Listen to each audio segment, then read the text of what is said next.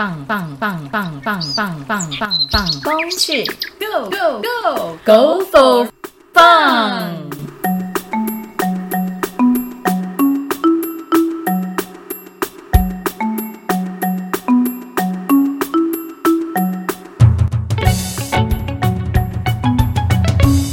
嘿，各位听众朋友们呐、大家好，欢迎来到我们的范风趣，我是严乐斌我是戴定言。啊。今天呢、我们要来介绍是关于我们的鲤鱼山步道群的特色内容，请收听。哎，乐斌，最近我看你在 IG 上面 po，你是不是有去爬山啊？在哪里啊？哎，我真的还蛮好奇的。有啊有啊，就是去我们学校附近的鲤鱼山步道。这个是我来台湾以来第一次去体验所谓的小百越啊。好酷哦！那乐斌，我想问你，你去爬山那边是不是有潭，对不对？那你可以介绍一下吗？哎，当然可以啊。早期啊，因为那边有经历过一次大台风，发生山崩，导致老溪从今日我们熟悉的慈南森林游乐区改道向南流，而潭北的文兰溪洪水带来的沙石也阻挡了东北出口，形成今日的鲤鱼潭呐。刚形成的鲤鱼潭啊，面积不大。后来原住民族开始脱垦开辟水田，引进引进老溪之水啊，尾水流入潭内后，鲤鱼潭才慢慢增广啊。又在东北面设置水门，成为我们今日所见的鲤鱼潭面貌。哎，定言啊，那你会好奇为什么叫鲤鱼潭吗？我当然知道啊，我也知道它的命名由来有两种。那我来告诉你为什么它会命名为鲤鱼山的原因。第一种其实是它的山形状类似于我们鲤鱼拱背卷卧而得名，而另外一种说法是早期鲤鱼山这边有泰卢格族居住，我们台湾的原住民原住民族，然后他们觉得鲤鱼潭是因为从我们鲤鱼山顶往下看，像极了一一尾尾鱼，一尾鲤鲤鱼而得名。滩边的山才因此这样命名，但鲤鱼是我们中国四大四大家鱼，并非我们台湾的原生种。想必这应该是我们台湾原住民族泰鲁格族与我们汉人文化交流的结果吧。总之，无论先有山还是先有潭，除了湖光外，鲤鱼山更是鲤鱼潭旁不可错过的山色。乐斌了解了吼，那我想要听听你去爬步道的感觉是如何呢？哎，听了你刚刚说的种种原因啊，真的觉得蛮有趣的。嗯，我那一天爬步道的感觉啊，我会觉得啊，鲤鱼山步道附近的那些森林都是非常的茂密啊，整个步道的系统很少会晒到太阳。环潭南北路也成了凉爽的林荫大道，走起来啊悠闲舒适。然而，因为鲤鱼山贴紧着那个大水体，如果是在夏天的前半年，除了清晨与下午时段外，潭面会蒸散大量的水蒸气，让空气非常的潮湿闷热。这一点我们都要非常的注意哦。无论如何啊，哎，丁燕，那一天你不是也有一起去吗？对啊，我有，我其实也有去爬。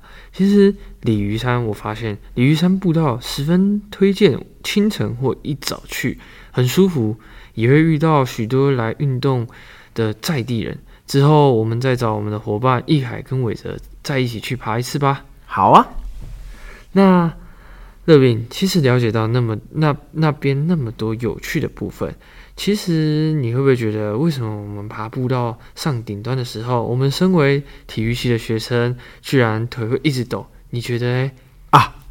我想到了，应该是我们呐、记忆力不够，欠训练了。哎，可是定言啊，你觉得是什么原因呢？我觉得其实我们在爬步道的那个过程，其实是很陡峭的。为什么你会觉得会走的有点疲倦呢、其实你发现鲤鱼山它的海拔总长度是六百零一公尺，它像你刚刚前面介绍的，它其实是我们的小百越对啊，然后我们今天爬的赏鸟步道，它的长度是一千五百六十公尺，嗯，直上宫顶，较费体力。其实听我们在行进的过程中遇到一些长辈，他们其实都是登登百越山的那个训，都会经常把赏鸟步道当成训练的场所。哦，那对，那我问你哦，我记得我我不太记得嘞，因为那时候我走的时候就就好像发现，就是我们它的它的那个地板都会有不一样，就是你你有印象吗？就是有什么那个我们脚踏的那个地板呢？我才差点摔倒，石阶，哦，哦还有原毛土司，对，这些都是走来走去还是要买一双登山鞋。哦，哎、而且我还发现还有踩到那个那个铁网桥这样的，哦，铁网桥，对对对哦，我还记得拿第一次拿登山杖的时候，铁网桥还插在哦，对对对，里面的那个洞口，对对对爬不出来。对我也是会这样，平常我认为有在训练的习惯，来到这边如果没有长时间的适应我们的步道的路况，其实会感到有点疲倦。嗯，但即使如此，乐斌，你还不是还你是不是还记得爬上去的时候，矮矮的山顶竟然有绝佳展望，可以眺望我们东华大学、花东纵谷、海岸山脉，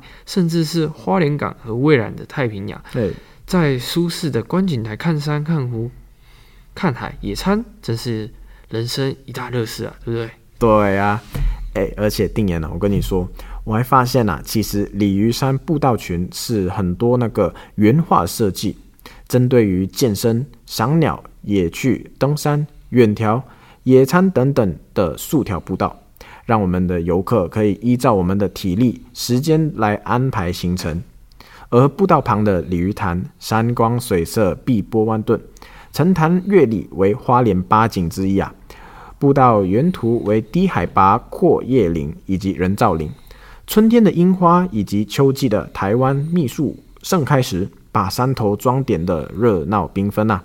而且我发现最近刚好时间差不多都来到了四五月份，是我们的萤火虫大发生的时候，是我们花莲热门的赏萤地点。哎，丁岩，下次要不要一起去看看啊？当然可以啊，那有什么问题就等你约喽。而且我们下一次去爬山、爬步道群的时候，我们要提早规划，而且还要知道一些规则，因为下一次就是没有老师带了，我们自己一一群人前往，要提早做功课。其实一般大众皆可以到我们鲤鱼潭步道活动，但唯唯一定要记得的是，要带一些轻装，如水、雨衣以及少许的粮食等等，也可以携带我们的宠物，但是切记要好好的拿绳子绑起来，或者是拿着提笼、提袋推车内，以避免我们的宠物追逐惊吓我们的野外的生物，并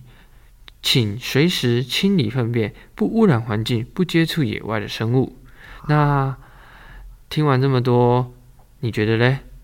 嗯嗯，我觉得你说的有道理，而且我了解。那我们下次就要做足功课去爬山。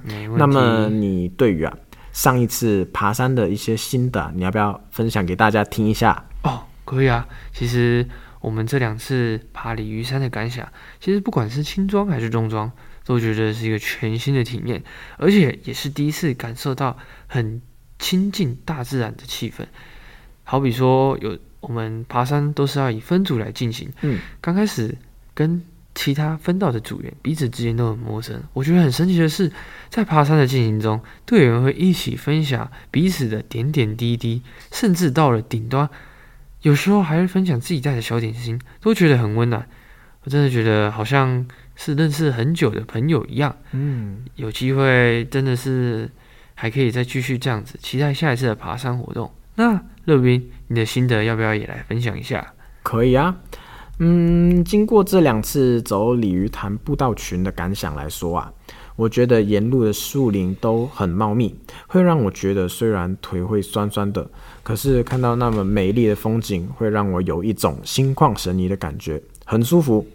尤其是登顶过后，可以俯瞰我们的学校东华大学，地理位置也非常棒，足够宽阔，适合一家人或朋友情侣一起来这边野餐散散心啊。